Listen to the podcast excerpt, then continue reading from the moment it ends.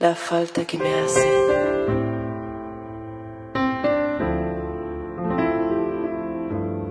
Dado que esta es nuestra, primera transmisión por Facebook, ¿sí? ¿Se acuerdan que hasta ahora ya habíamos transmitido por Instagram? Tenemos que volver a presentarnos, me parece a mí. No, no da, por hágalo, hágalo. Hágalo usted. Nos conoce. Bueno, eh, mi nombre es Carlos Rossi.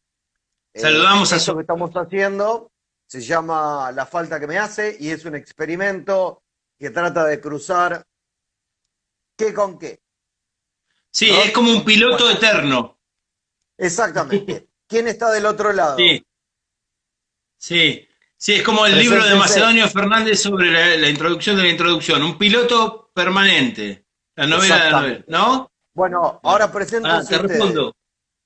Sí. Aquí Agustín Barandierán. Sí. Eh, bueno, conocedor eh, extremo de Charlie García. Ajá. Sí. Camilo Casalla, bueno, no, eh, lo hacemos, lo estamos haciendo hace un tiempo largo. La falta que me hace nació primero como un proyecto de conversación a partir de un trabajo de cártel, me acuerdo. Con la idea de hacer radio. La radio nos conflictuaba porque estamos a una distancia entre La Plata y Buenos Aires y fuimos buscando los medios para hablar de aquellas cosas con las, de las que nos gusta hablar y de las que podemos extraer una conversación que además gozosa nos permite hacer un lazo al otro y conversar. Eh, los domingos es un día propicio para darle curso a eso. Y el primer piloto que hicimos estuvo referido a, algo que sobrevolaba la, trayectoria de Andrés Calamaro y alguna reflexión al respecto. Después fuimos a un disco particular de Sui Generis y hablamos de instituciones, que era un disco que estaba muy bien ubicado temporalmente, en la época política de la Argentina. Leímos algo de, de cómo estaba armado en el sonido, de las letras, de su poesía y demás. Entonces nos quedó muy poco como para como abordaje de Charlie García, ese inmenso artista que recién se empezaba a formar en esa agrupación. Y dijimos, bueno, pero Charlie es inmenso, podríamos decir que es inabordable. Entonces, ¿por qué no tomamos cada uno un Charlie García que tiene esta particularidad de haber tenido muchas versiones de sí mismo, al estilo maradoniano, podríamos decir, no es lo mismo Maradona del 86 que el Maradona del 2014, que el de Cuba, y Charlie, Charlie no es el mismo siempre, ¿no? No hay un solo Charlie. Entonces decíamos, bueno, ¿qué Charlie tomar?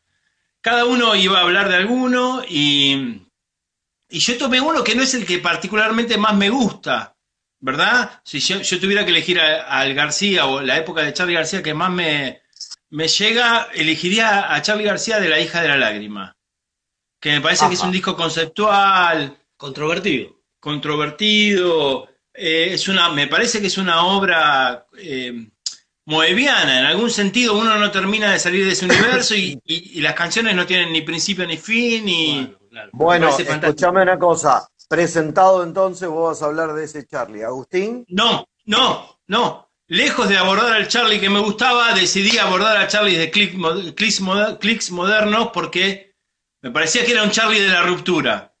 Un Charlie que a mí me costó mucho entender, que me agarró en la primera adolescencia, que fue realmente traumático, que no es el Charlie que más me gusta, pero me parece que es un disco bisagra. Me parece bien. Agustín, ¿vos qué Charlie pensás tomar? Bueno, eh, a mí eh, me, interesaría tomar un poco del Charlie de, de, la hija de la lágrima, hablar un poco de ese momento de Charlie. Parece que, como dice Camilo, expresa muy bien ese, ese Charlie sin fin. Y algo de eso voy a transmitir. Sin nombre del padre. Sin nombre del padre.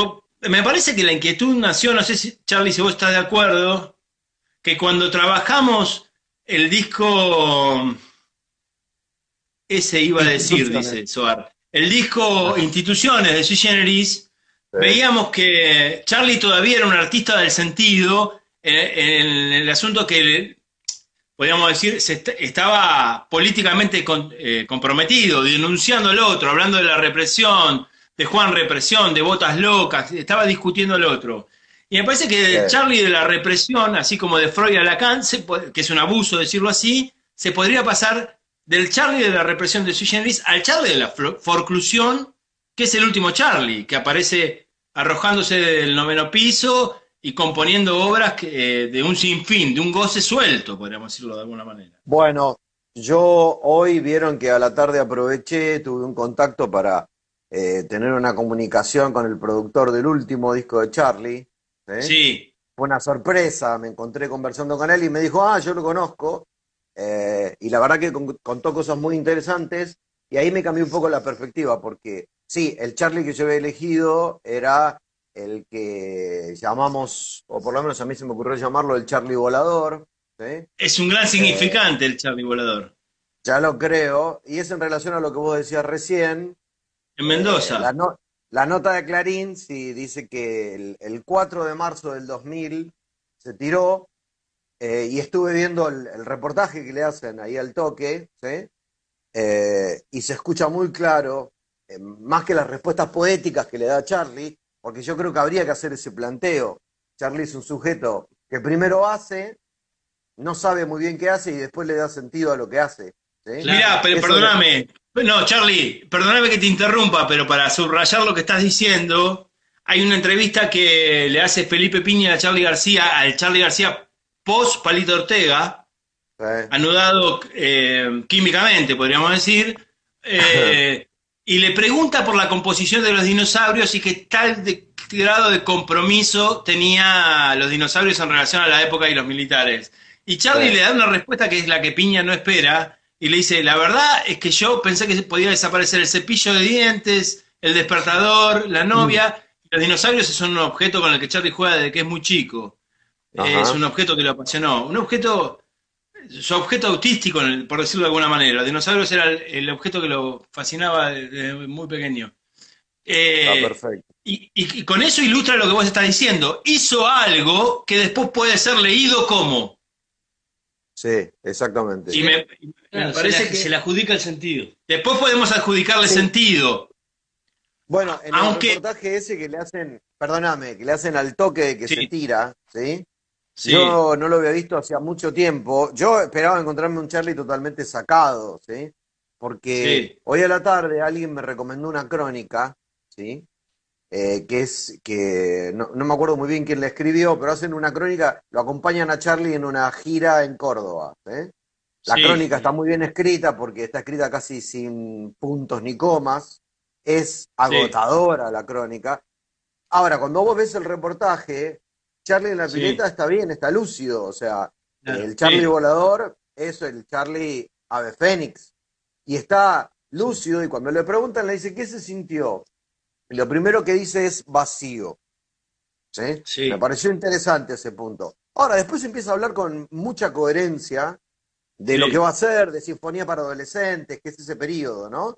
Entonces, me, sorprendió mucho esa, esa capacidad de Charlie de renacer por eso yo quería elegir ese, el volador. Así que bueno, eh, además podríamos decirle a los que nos están viendo que si quieren sugerir algún Charlie, quieren opinar sobre el tema, son bienvenidos. Absolutamente. Eh, lo mismo que el próximo encuentro, que les, quiero decir en quién pensé para el próximo encuentro. Me parece que es medio cantado. ¿Quién tendría que ser el, nuestro ¿Quién tendría que ser? Cántelo. Y el flaco. Yo creo que. Eh, perdonen, ¿no? Pero. Se impone. menos que haya alguna sugerencia en el medio. Escúchame, vamos a pedirle. Vamos a pedirle a Marcelo Valenti, a, Gastón Cotino, vamos a pedirle a Soar, a Analia que nos manden. Todo el mundo tiene su Charlie. Algo de, algo de un García que le quedó más que otro. Bueno, eh, entonces, mientras vamos hablando, le vamos a pedir a cada uno de los que nos está viendo, que son muchos, Exacto. Eh, que nos mande su Charlie favorito. Bueno, arranca el que quiera. Arranco yo, porque me parece que Clicks Modernos es el disco, es un disco muy primero, es un disco, es el segundo disco en la obra de Charlie García, como les decía hoy, que viene después de, un trabajo que hace para una película que es Pubis Angelical, eh, y yendo de la cama al living. Eh, Pubis Angelical es un disco doble, ¿no? Eh, claro, que viene con Yendo de la Cama al Living. Venía con Yendo de la Cama al Living. Pubis Angelical es eh, instrumental. Es instrumental, está hecho eh, banda sonora de una película y Yendo de la Cama al Living. Que tiene, por ejemplo, No, no Bombardé en Buenos Aires. ahí está. No Bombardé en Buenos Aires es una canción que bien podría estar en Clicks Modernos, porque Clicks Modernos es un disco que se edita en noviembre del 83. Y si nos ubicamos en noviembre del 83, la guerra de Malvinas ya se había perdido, la idea de bombardear Buenos Aires, ese, ese tormento paranoico de García encerrado, había cedido y da lugar a este experimento de Charlie que es, que es eh, su vida muy importante, que es el viaje a Nueva York. Charlie viaja a Nueva York, eh, va con mucho dinero, eh, de hecho reserva los estudios con el dinero en efectivo, lo tratan como, como un loco que viene de alguna zona estoy leyendo lo que dice Soar, dice, ese primero me gusta, con ese me quedo. Bien. Ah. Ahora, eh, Llega a Nueva York, se alquila, compra instrumentos y va con una banda fantástica, porque va con Hit, va con Guyot, con Todd, va con Fito Páez, va con Fabiana Cantilo, va está, con Aznar, va con Aznar eh, es, es un, está bien acompañado. Y se encuentra con, en ese momento, hace un disco, sí, sí, absolutamente, el productor, que es el último de la fila de que, los, que le ofrecen. Pero podía elegir, tenía el dinero en efectivo y estaba en el lugar donde había que hacerlo. Y hace un disco que fue muy criticado cuando salió, porque se lo consideró un disco bailable, un disco de discoteca. Imaginen ustedes que, por ejemplo, por ejemplo, Estoy Verde empieza con ese ritmo, con ese ritmo tan imponente. Los viejos sabemos que estaba en hiperhumor, no sé si te acordás. Sí. Ya comienza hiperhumor, Estoy Verde, no me dejan salir. Eh, Agustín dice, mi Charlie favorito como solista es Click Moderno. Bueno, estamos hablando de Click Moderno. Lo, que le pasa a, eh, a Charlie con Nueva York es que se enamora del ambiente, se hace parte del ambiente. De hecho, Click Moderno se iba a llamar eh, Nuevos Trapos, que es una canción que también hablaba de un cambio de época. Pensemos en noviembre del 83. Y lo que hoy hablábamos antes de empezar la transmisión, y ya con esto voy dándole un cierre y te cedo la palabra, es que Charlie bien podría haber hecho canciones de protesta, digamos, en algún sentido. Y, hay una canción que se llama eh, Transas, ¿no? Eh, sí, Transas. Transas. Que en la que él mismo se burla y dice, él se cansó de hacer canciones de protesta y se vendió a Fiorucci. En algún sentido, lo que él está diciendo es, eh, no voy a hacer ese discurso contra el otro que vengo haciendo desde hace rato, voy a dar lugar a lo nuevo. me parece que Clips Modernos fue un empujonazo a los jóvenes ¿por qué no hablan eh, del Charlie de la máquina? Nos salteamos al Charlie de la máquina, Ya, lo, ya, lo, retomaremos, eh, sí, tenemos que hablar. Eh, no, lo que digo es, Clip Moderno fue un empuje no a la canción de protesta, sino a la modernidad que se venía. Y Clips Modernos es un graffiti que encuentra Charlie escrito en una pared de Nueva York y decide dejarse tomar por el significante y cambiarle el nombre al título del álbum si la memoria no me lleva mal pasado, ese verano Charlie vino a los carnavales del Club Universitario de La Plata. Sí, sí, sí. Estuvo en La Plata, exactamente. Sí. Estuvo en La Plata, ciertamente, tiene la razón. es verdad.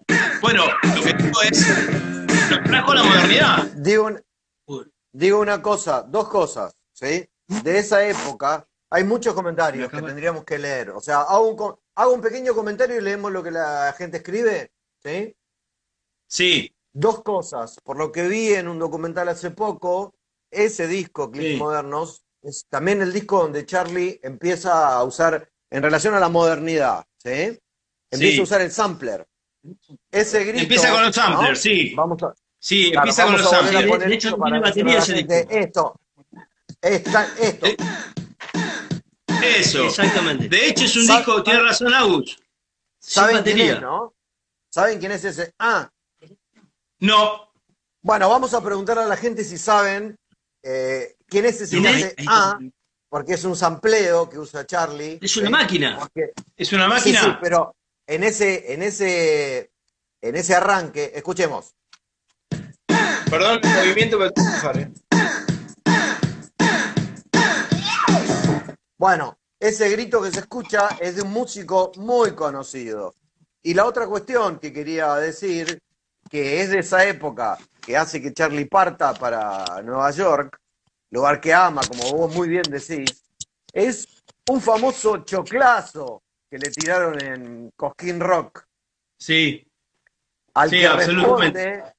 yo me voy a morir en Hollywood, come choclos. Siempre me gustó mucho. Pero hay una, hay una cosa muy importante que me interesaría destacar de Clips Modernos antes de dejarlo y darle lugar a, otro Charlie. Quiero contar sí. Clips Modernos después. Si... Sí. Bueno, lo contó ahora. En, realidad, esta cuestión de Charlie de, dejar la música más clásica Eso. es una sugerencia de Miguel, su hijo. Dice, siempre estás con el mismo plim plim. Y Charlie cree que sale de ese plim plim con el tema yendo de la cama al living. Yo lo que escucho ahí es que es verdad, que el, ahí tiene el intento de salir de eso, sin, sin embargo no lo logra ahí. Recién un año después, en el 83, con Clip Moderno, se termina de despegar. Pero Charlie ya venía tratando y luchaba con eso. Sí, de hecho, eh, me parece que lo que, lo que ilustra lo que vos decís es eh, eh, yendo de la cama al living, tiene el pasaje. Tiene un pasaje, tiene, como se podría decir, un solo de Charlie que lo podemos tararear. Para, para, para, Es muy melódico. Es muy melódico y es muy clásico, es muy instrumentador. Y, el otro punto que tardó en dejar para mí Charlie con Clip Moderno es que eh, él mismo reconoce en su presentación en el Luna, dice, tengo una sola canción lenta. Miren cómo, que es eh, Ojo de Videotape. Como estaba obsesionado por no hacer canciones más clásicas. Eh, pero el punto que se le es inevitable no leerle a Clip Moderno es las referencias al exilio. Es la época de la democracia pero muy tocado por el exilio. Unos nuevos trapos, ¿no? Eh, cruzando el mar de Sudamérica a Europa, otros ojos de videotape, te vas y el mundo gira plateado sobre plateado. Plateado sobre plateado. Sí, muy tocado todavía, pasa de un, tema como deja de sufrir, sacate el mocasín, pero con unas referencias melancólicas todavía muy presentes. Sí, muy presentes. Lo, mío es, excelente tu eh, lo, que, lo que aportás porque no lo podría haber dicho mejor. Lo que se me representaba es que si bien es un Charlie bailable, él mismo se critica a sí mismo, a Fito también lo vamos a trabajar, él mismo se critica a sí mismo, pero, o se adelanta a la crítica, pero es un Charlie con una letra muy poderosa, muy tocada por eh, la instancia militar todavía. Pero ¿de qué manera? No de una manera, lo que podemos decir, del orden de la protesta, que era lo que estaba pasando en el momento. Hay que ubicarse en el 82-83, lo que somos un poco viejos, la movida de la música argentina. Había cobrado mucho mucho peso porque no se podía escuchar música en inglés. Cuando se abre el circuito de la música en inglés, aquellos que están ávidos y, hambrientos de, y que no creen que haya ahí un sacrilegio, que no creen en esos signos eh, patrióticos del nombre del padre tan feroces, se lanzaron a consumir. Y Charlie fue el primero en dar la avanzada. Pero perdón, tomando lo que dijo Agu, lo hace con una poética melancólica que dice que los carceleros de la humanidad no me atraparán dos veces en esta misma red, quiere decir yo me voy a abrir camino. Exactamente. ¿No? en algún sentido no es un charlie de protesta, sino de apertura. Agregaría algo breve, ¿sí? Antes de que le, iba a pedir a Agustín que lea los mensajes que están llegando. Sí, no, ahí dice que le parece un poco lo siguiente. Permíteme, permíteme. Yo creo que el pasaje ese de la canción de protesta, como decís vos, ¿sí? hacer otro tipo, que yo diría que es lo que después él va a llamar el aguante, ¿sí? anticipa eso, más bien una canción de resistencia, yo creo que en vez de una letrística de protesta, lo que él hace es cambiar a una estilística de protesta, ¿se entiende?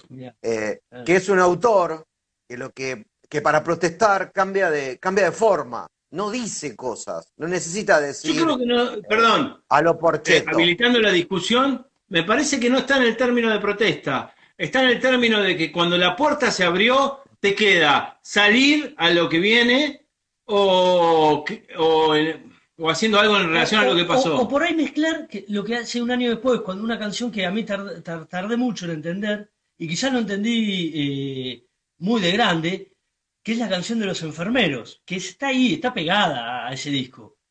¿no? Que dice, si vas a la derecha y cambias a la izquierda, habla de los cambios. hay una frase que es, realmente interesante, que dice, si luchaste por un mundo mejor, podemos decir, por una ideología, por la protesta, y te gustan esos raros peinados nuevos, adelante. Es decir, se permite mezclar más lo moderno, el, goce que está ahí con la ideología. Me gustan las canciones de, amor, eh, luché por un mundo mejor, pero también me gustan esos raros peinados nuevos. Parece que el moderno va llevando a ese lugar. es que a mí me parece que Charlie es un tipo que tiene en la cabeza todo, todo el tiempo un concepto, que es el de vanguardia. ¿Sí? Se da cuenta, Charlie García, eh, que la vanguardia tiene que romper. Sí. Leamos Silvio nos dice Silvio nos dice que en el disco La hija de la lágrima aparece el tema Kurosawa, que es un tema onírico. Sí, sin duda, pero el disco es onírico.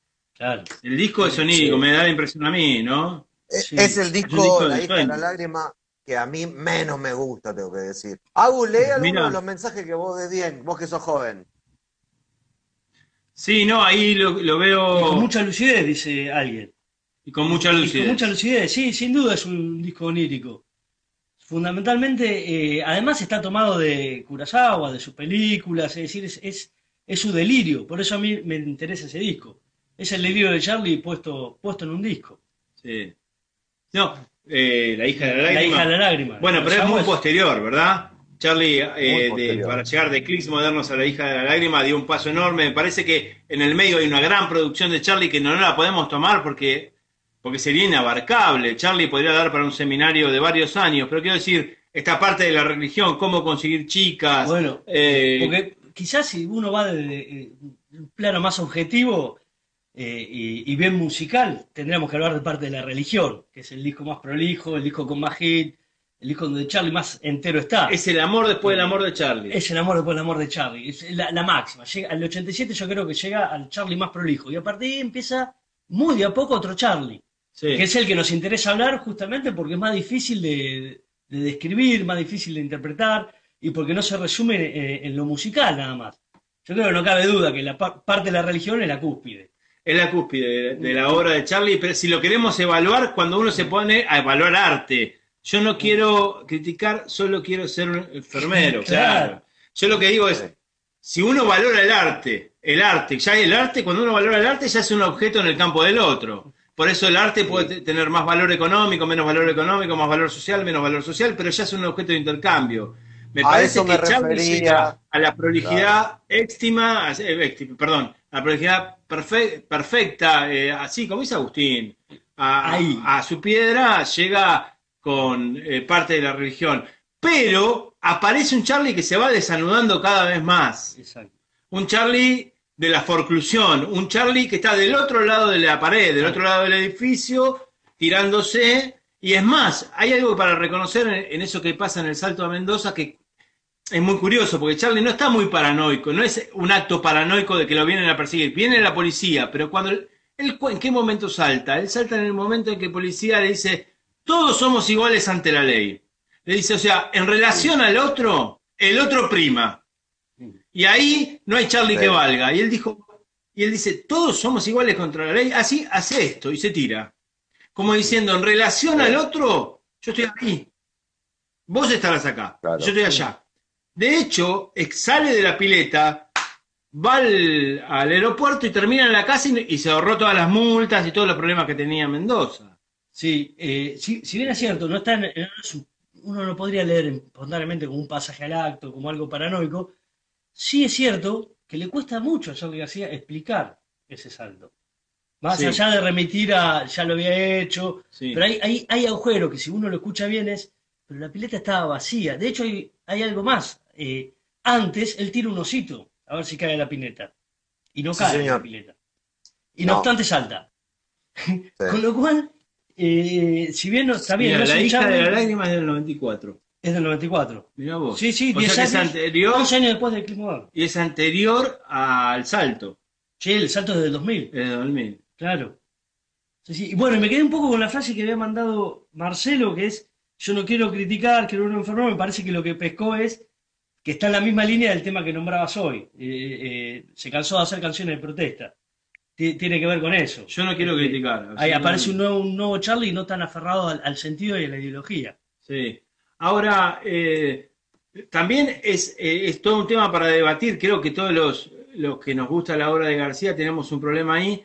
Pasa algo como con Maradona, pasa algo como con esa gente a la que lo primero que se le pregunta cuando lo ven los periodistas es, ¿cómo estás? ¿Estás bien? Como diciendo, vos naturalmente estás mal, ¿verdad? Eh, y en las últimas entrevistas que dio Charlie, que son muy interesantes, muy lúcidas, él cuenta que eh, fue internado y tratado de la peor manera por la psiquiatría. Estuvo con chaleco de fuerza, algunos tratamientos forzados y demás, y que cuando Palito Ortega lo, digamos, lo visita, para él es una sorpresa, porque si bien lo conocían, no, no tenían un lazo de amistad, eh, tiene que hacer mucho pleito judicial para poder sacarlo del sistema hospitalario y poder tenerlo en la casa. ¿A qué quiero llegar? Él se lo agradece para, para siempre y por siempre, porque lo sacó del otro torturador, no tengo ninguna duda. Pero la reflexión de García al respecto de las entrevistas que hace con Felipe Piña y una entrevista con Beto Casela, que es una lástima que lo entreviste Beto Casela, aunque lo hace bastante bien. Sí, es bueno. Lo hace bastante bien, pero quiero decir, Charlie está para extraerle mucho jugo ahí. Eh, dice una reflexión que me parece interesantísima, que es, el problema es que no hay cura, dice Charlie. Exactamente. Y, me parece que diciendo eso es una, nos interpela como psicoanalistas también, en el sentido que si nosotros queremos en la dimensión de la cura y, nos resuena la dirección de la cura de Lacan, o cuando usamos la palabra cura, es la idea de que el otro existe, ¿verdad? Parece que Charlie estaba mucho más enterado de que todo el mundo es loco. Y, y me queda algo que hablamos la otra vez y que Agustín lo dijo al pasar, que es Charlie era un gran vergonzoso. A Charlie la relación al público lo perturbó siempre. Por ejemplo, eh, cuando le hace una entrevista a Nito Mestre, eh, bueno, una entrevista que estuve viendo hace poco, cuenta que Charlie padecía una, vergüenza patológica. De hecho, en las primeras entrevistas de Charlie se ve. Yo lo noté en Charlie, no sabía que Nito lo había Nito lo, lo, demuestra, dice, Charlie no hablaba, se volvía para adentro y demás. Que el contacto con el público el poder enfrentar eso lo va llevando a un punto a desnudarse de una forma muy curiosa, a sacarse los pantalones, a... Literal. Literal, literal. Pero estaba muy estorbado. Vos lo dijiste a partir de la pregunta de la nata, en la que él le dice, yo creo que vos sos un pelotudo, pero la nata le lee. Algo este le, lee, ¿no? Un personaje, ¿no? Como que le fue más fácil en algún punto, no sé si la nata tuvo esa intención, pero para sacarle un jugo a algo... Yo creo que tuvo maldad. Yo creo que tuvo maldad, pero sin embargo, es un personaje que se copia a sí mismo, es alguien que ya montado en un personaje eh, tiene facilitada la, relación a, la mirada del otro, ¿no? Le da lo que el otro quiere. Yo creo que en parte Charlie en algún momento entró un poco en esa. O por lo menos la mirada del otro lo, perturbaba de alguna forma, ¿no? Sí. Lo perturbaba de alguna forma. Él, tiene con el público una relación muy rara. Todos aquellos que hemos tenido la, la suerte o la posibilidad de verlo en vivo, hemos visto interrumpir el show o tirar eh, o pelearse con un plomo o romper eh, los instrumentos o en algún momento de un fastidio irremediable que acababa con lo que estaba pasando. Todos hemos tenido esa experiencia. es, un Charlie que no estaba gozando de Sí, o sea. Bueno. Un, un Charlie que qué? Que no estaba gozando de la música. El más cuerdo es el más delirante. Tiene razón. O sea, eh, hay todo, claro, es que eh, vos tenés, vos tenés razón que Charlie en ese sentido es un, un tipo adelantado al haber percibido, ¿sí? Eh, que todo el mundo es loco. Pero, a ver, yo lo generalizaría, claro, no lo dejaría solamente en, manos de él. Creo que es lo que lo constituye como artista, realmente. Sí. El interpretar la locura. Está lleno de referencia, ¿no? de, Charlie, porque para evitarnos, porque si uno empieza a pensar eh, en, la carrera de Charlie, está lleno de momentos de acting out, pasaje al acto, ¿eh? tirarse por la ventana, eh, por más que haya tirado el muñequito, que lo haya calculado, que lo haya percibido el policía. realmente es un acto de arrojo notable, ¿no? es un acto que puede parecer tener cálculo, pero leía recién que dice que pensó en el, momento que si se tira era ping, plaf, y si caía afuera era ping, plum. ¿sí? Eh, en relación a lo que decía el productor que, entrevisté a la tarde, eh, que planteaba que para Charlie todo ruido es música. Entonces, es un tipo que tiene un aparato de percibir especial, por eso digo que es un artista.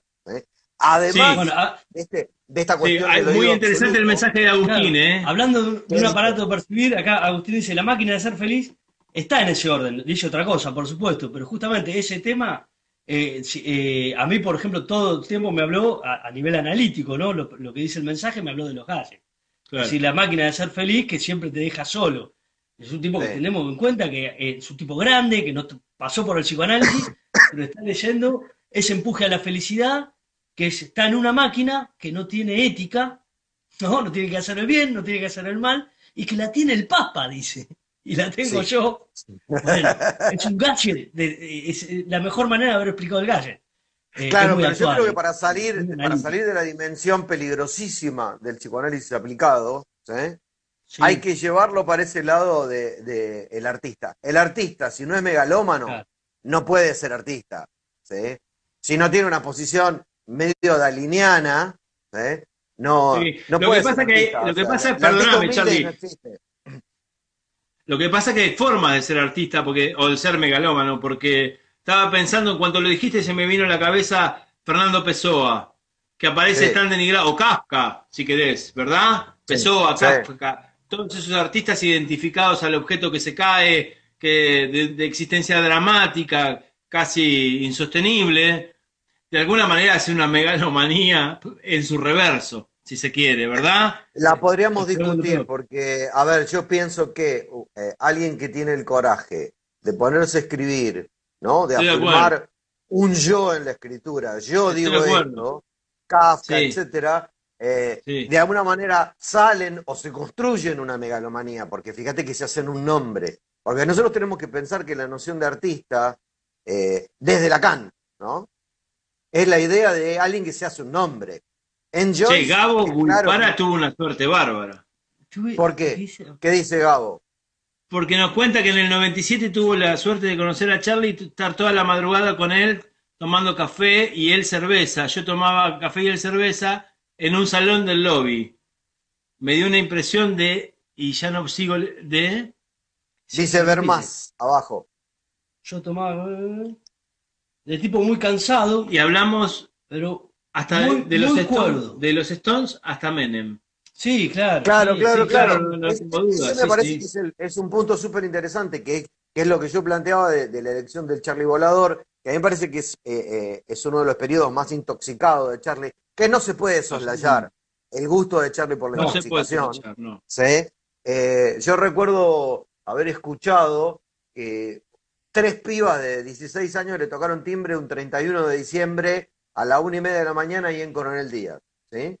Eh, y la puerta se abrió de una manera peligrosa, las pibas se mandaron y estaba Charlie sentado en el, en el piano con una montaña de cocaína como si fuera la comida del correcaminos.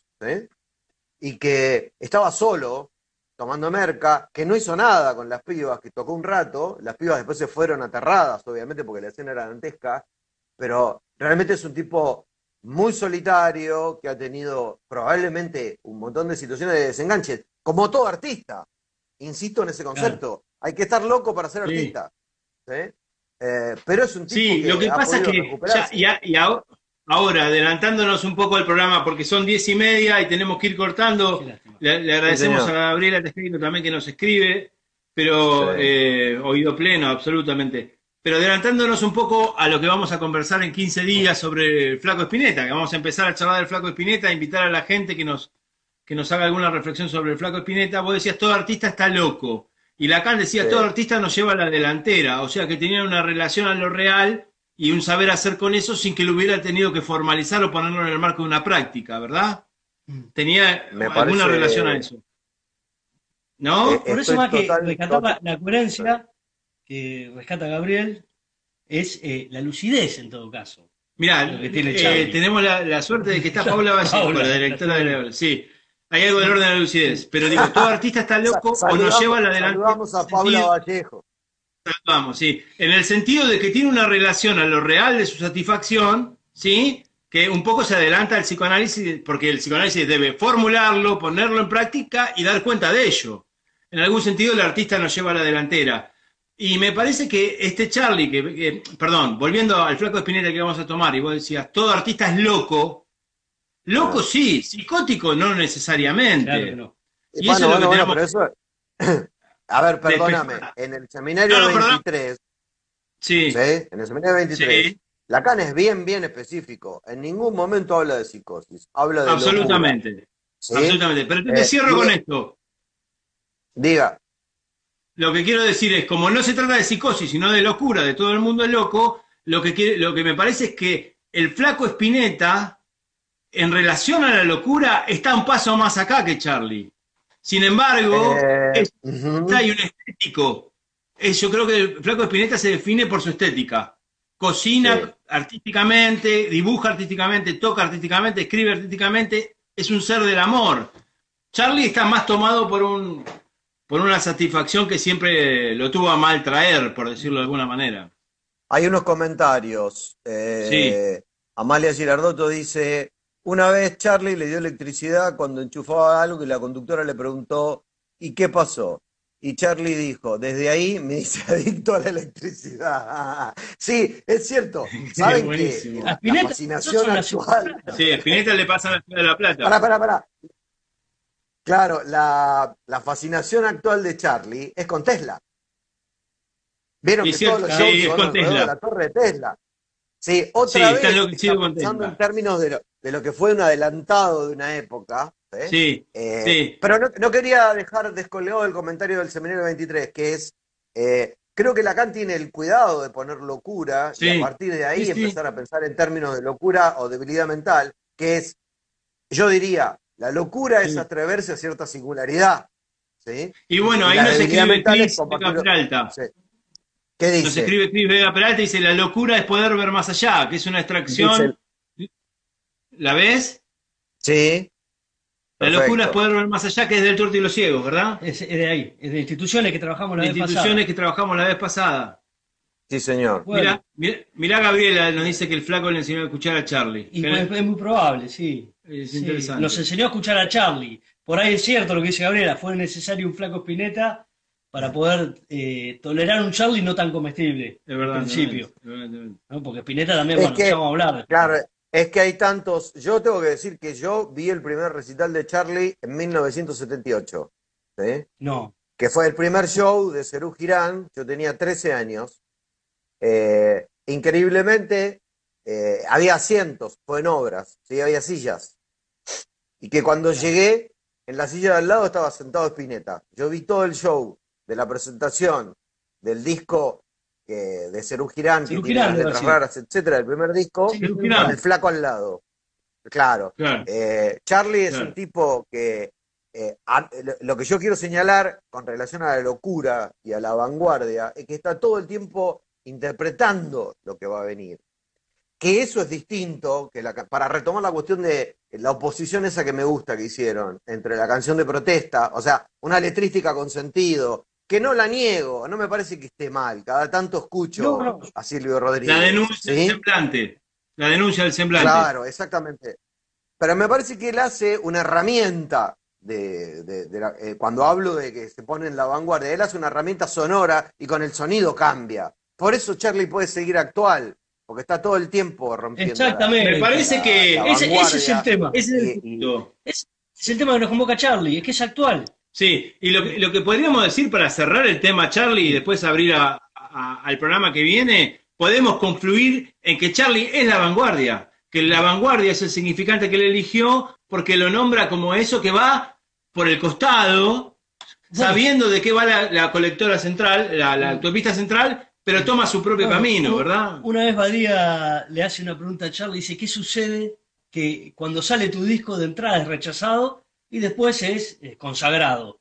Y en fin, así, y yo cuando hago, un gol estoy adelantado, estoy en offside. Sí, claro. Hago los goles cuando no valen.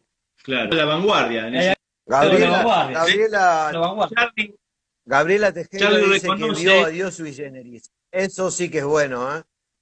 Uh, eso es histórico, eso es fácil. ¿Quién vio a Dios permítame, Gabriela Tejero, permítame decirles que ustedes conocen a la querida Elvira Diano, ¿no? Aunque sea de nombre o en persona. No, no, de nombre no, la conocemos personalmente. Salud. Le mandamos un cariño. un día, claro, un día habría que convidarla, ¿sí? Porque la señora Elvira Diano, y escuchen lo que les voy a decir, estuvo en gusto. Sí. Estuvo en gusto, Estuvo en gusto, que estuvo en la primavera del amor. O sea que, bueno, ahí hay mucha para sacar. bueno, a propósito de esos eh, detalles. se puso muy interesante. Eh, espero que poder guardar el, programa. Diga. Sí. Bueno, dale. Eh, nos quedamos, quedamos ya para dentro de 15 días. Vamos a estar anunciando lo que trabajaremos. Vamos a hablar del Flaco Espineta. Sí y, de que también tiene mucho. Yo creo que ahí entramos en.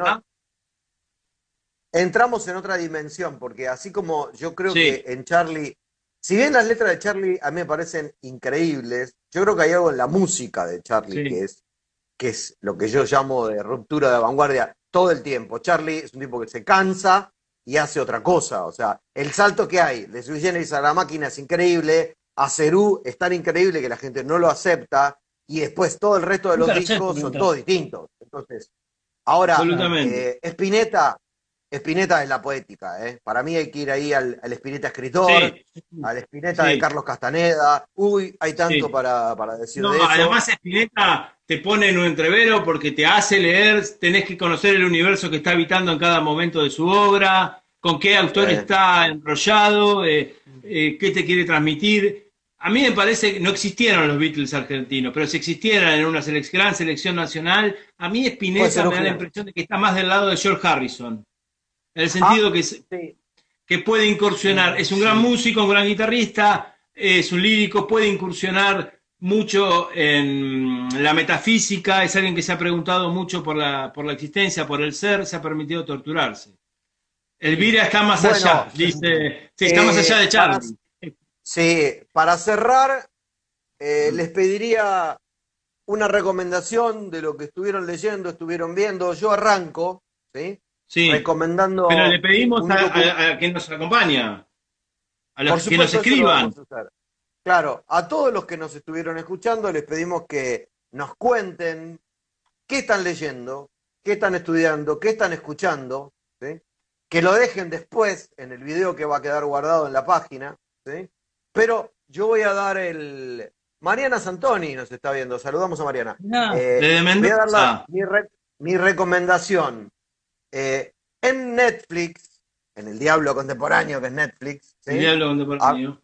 además de estar viendo Mad Men, que realmente me la han recomendado toda la vida y ahora no me puedo despegar. Hay un fantástico documental sobre John Lennon. Sí, sí, sí, lo vi, lo vi. ¿Lo viste? O sea, tiene imágenes nuevas, eh, es un Lennon totalmente distinto y súper recomiendo eh, ese documental. Los Beatles en Cerú. Sí, un es un, a Sol. Es un, es, un documental bárbaro. Algunas partes de esas las conocíamos por la película Imagine, porque el documental versa sobre la grabación del disco Imagine. O sea que algunas cosas conocíamos, pero y las volvemos a ver, pero tiene algunas cositas nuevas y sobre todo me parece que tiene algo que podríamos trabajar más adelante si algún día nos queremos ocupar de eso, que es la relación de John a Yoko, como un arreglo muy singular, casi un amor en el campo de lo real. Por favor, no nos dispersemos, porque ese tema, les juro que la relación John y Yoko es algo al que yo le dedicaría eh, el resto de mi vida, porque me parece yo también hermoso. Le dedicaría mucho, es más. Está leyendo un... Para, para, para. Ana Sol dice que está leyendo un ah, libro que se llama Sinceramente, de CFK, alto libro, ¿no? Alto libro. Y, dice ahí que está leyendo, le agradecemos a Cris que miró el posteo. Lo que quiero decir es lo siguiente, si vamos a trabajar la relación Johnny Yoko y ese amor real, ese amor loco, de decirlo de alguna manera, también podríamos trabajar Dalí Gala y podríamos trabajar algunas dos o tres parejas, eh, que, o Sartre y, y ¿no? Podríamos trabajar, y Simón de Bobar, podríamos trabajar algunas tres parejas y pensar un poco y jugar un poco qué tipo de relación está ahí anudando, ¿no? Bueno, bueno, son las, son las 22.41. Sí, nos tenemos eh, Este ha sido nuestro episodio más exitoso porque hemos tenido más televidentes ¿sí? que nunca. Que Games of Thrones, que está en este momento. Sí. Por supuesto, sí, esto para no ver Games of Thrones. Eh, y vamos a. Bueno, esa fue mi recomendación. Nos despedimos de todo, les agradecemos mucho. Eh, como siempre, fue un gusto conversar con ustedes. Y bueno, nos dedicaremos estos 15 días a investigar un poco sobre Luis Alberto Spinetta. ¿Qué les parece? Sí, claro. Tenemos muchísimo para trabajar, para charlar. antes nos manda una frase Gabo. Gabo Bulpara este amor real que es como dormir y, estar, despierto. es una buena frase. el amor real para trabajar, para trabajar, yo, yo creo que el asunto de Yoko Ono, como amor real, que es como dormir y estar despierto, y Dalí Gala y alguna otra relación, se nos van a imponer antes que Spinetta. Me parece, ¿eh? Bueno, bueno, bueno. vamos, vamos, a, vamos a tranquilizarnos y cerrar, ¿sí? Porque hay que poner un punto de capitón eh, para generar un poco de deseo para la próxima. No pongamos toda la carne al asador. Bueno, les mandamos a todos un saludo y nos vamos a despedir. Ah, voy a elegir un tema, ¿sí? Que no tiene por qué ser un tema para arriba, pero porque para mí es un tema es increíble de Charlie con lo que digo en relación a la vanguardia musical. A ver si adivinan y con esto cerramos y nos despedimos. A ver si adivinamos el tema. Sí. Grandes Charlie. Ana. Parte de la religión. Parte de la religión. Kurt y Courtney, obviamente. Bueno. Chao. Hasta la próxima.